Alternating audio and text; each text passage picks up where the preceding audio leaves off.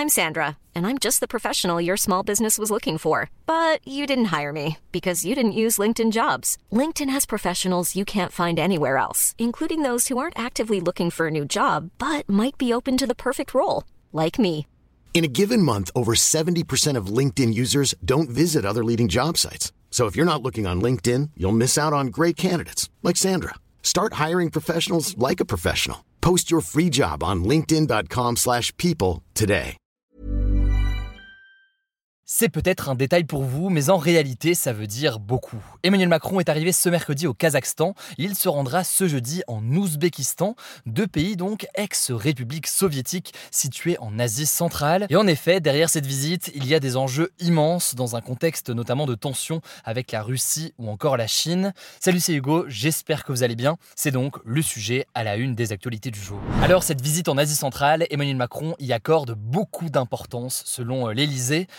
Fois qu'un président français s'est rendu euh, au Kazakhstan, par exemple, c'était François Hollande en 2014, donc il y a bientôt 10 ans déjà. Et la dernière visite présidentielle française en Ouzbékistan, alors là, ça remonte à beaucoup plus loin, ça remonte à 30 ans. Le président français de l'époque, François Mitterrand, s'y était rendu en 1994, trois ans après l'indépendance de l'Ouzbékistan de l'URSS. Alors, le président français n'est pas le seul à vouloir renforcer ses liens avec ces deux pays. En effet, cette région d'Asie centrale, elle est très convoitée, notamment par la Russie, la Chine ou encore la Turquie, et la France souhaite donc contrer cette influence, principalement pour des raisons économiques. On va voir ça tout de suite. En fait, historiquement, le Kazakhstan et l'Ouzbékistan, c'est deux pays sous l'influence russe. Je vous le disais, hein, c'est deux anciennes républiques membres de l'URSS. Mais depuis cette invasion russe massive en Ukraine en février 2022, eh bien, ces deux pays prennent un petit peu leur distance avec la Russie. Alors, même si la Russie reste un partenaire important tout de même pour le Kazakhstan et pour l'Ouzbékistan,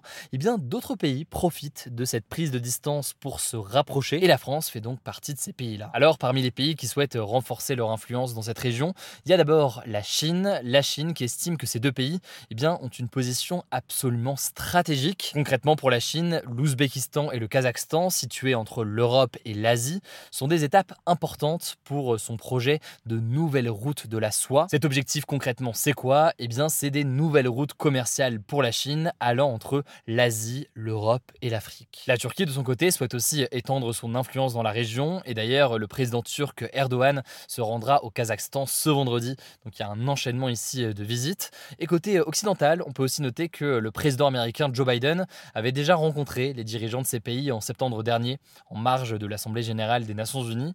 Là aussi donc, il y a une forme d'intérêt de la part des Américains. Mais alors pourquoi cette région est-elle aussi convoitée et quels sont les objectifs du président français Emmanuel Macron dans ces deux pays. Alors première raison, je vous le disais, c'est des routes potentielles d'un point de vue euh, commercial entre l'Europe, la Russie, la Chine, le Moyen-Orient. On peut citer aussi euh, l'Afrique. Mais deuxième élément, et c'est peut-être le plus important, c'est des pays riches en ressources naturelles, notamment en pétrole, en charbon et en métaux rares. C'est donc des partenaires attractifs sur le plan économique.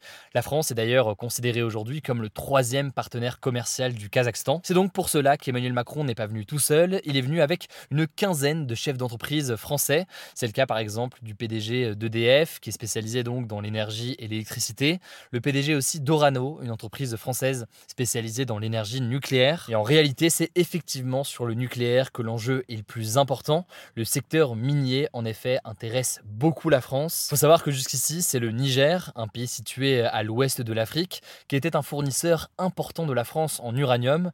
Un uranium absolument indispensable pour les centrales nucléaires françaises. Mais depuis le coup d'État en juillet au Niger, eh bien le Niger n'est plus considéré comme un fournisseur et un partenaire fiable. Le truc c'est que le Kazakhstan comme l'Ouzbékistan sont parmi les principaux fournisseurs d'uranium de la France et la France souhaite donc renforcer ses liens avec ces pays. Et d'ailleurs, comme une échange entre guillemets de bons procédés concernant le nucléaire, la France s'est dite prête à participer à la construction de la première centrale nucléaire au Kazakhstan.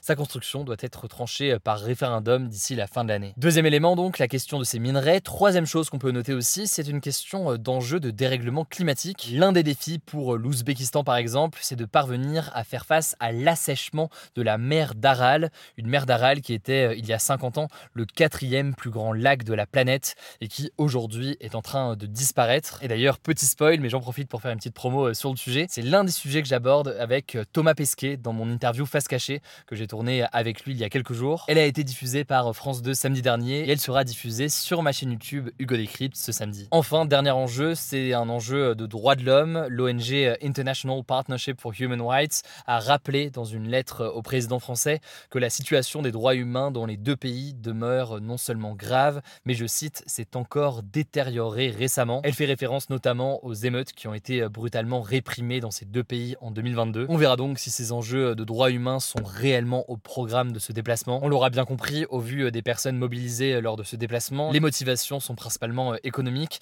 L'Elysée a promis la signature de plusieurs contrats d'ici la fin du voyage. Je vous laisse avec Blanche pour les actualités en bref et je reviens juste après. Merci Hugo et salut tout le monde. On commence avec cette actu.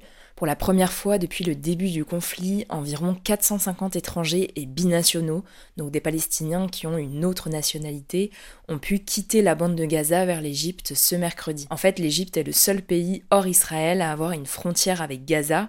Il s'agit du point de passage de Rafah et les autorités égyptiennes avaient annoncé l'ouverture exceptionnelle de ce point de passage pour évacuer environ 90 blessés palestiniens en plus des 450 binationaux et étrangers. Parmi ces personnes, il y a 5 humanitaires français. Par ailleurs, le Hamas, donc le mouvement islamiste au pouvoir à Gaza, terroriste selon de nombreux pays, a déclaré ce mardi qu'il allait libérer des otages étrangers dans les prochains jours.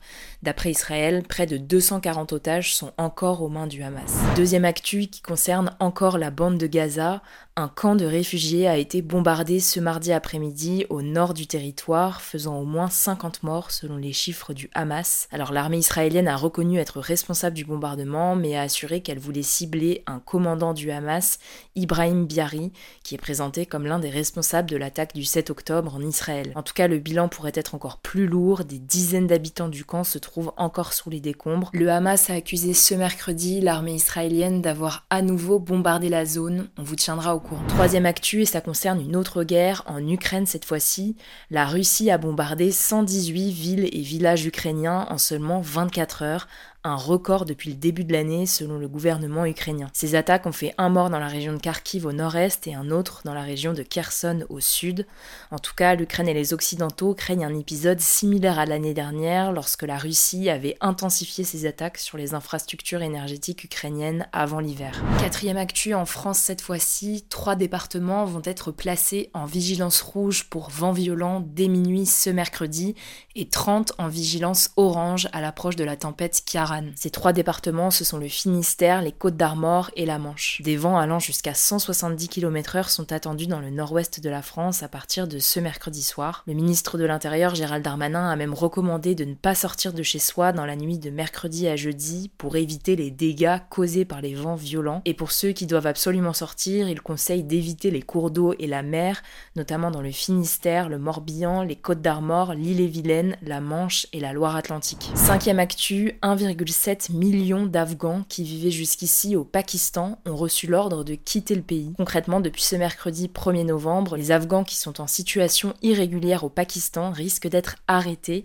placés dans des centres de rétention, puis expulsés vers l'Afghanistan. Il faut savoir que le Pakistan, qui est frontalier de l'Afghanistan, est l'un des pays qui accueille le plus de réfugiés au monde, et notamment énormément d'Afghans qui sont arrivés au Pakistan ces 40 dernières années alors que leur pays était marqué par la guerre. Mais alors pourquoi cette expulsion soudaine?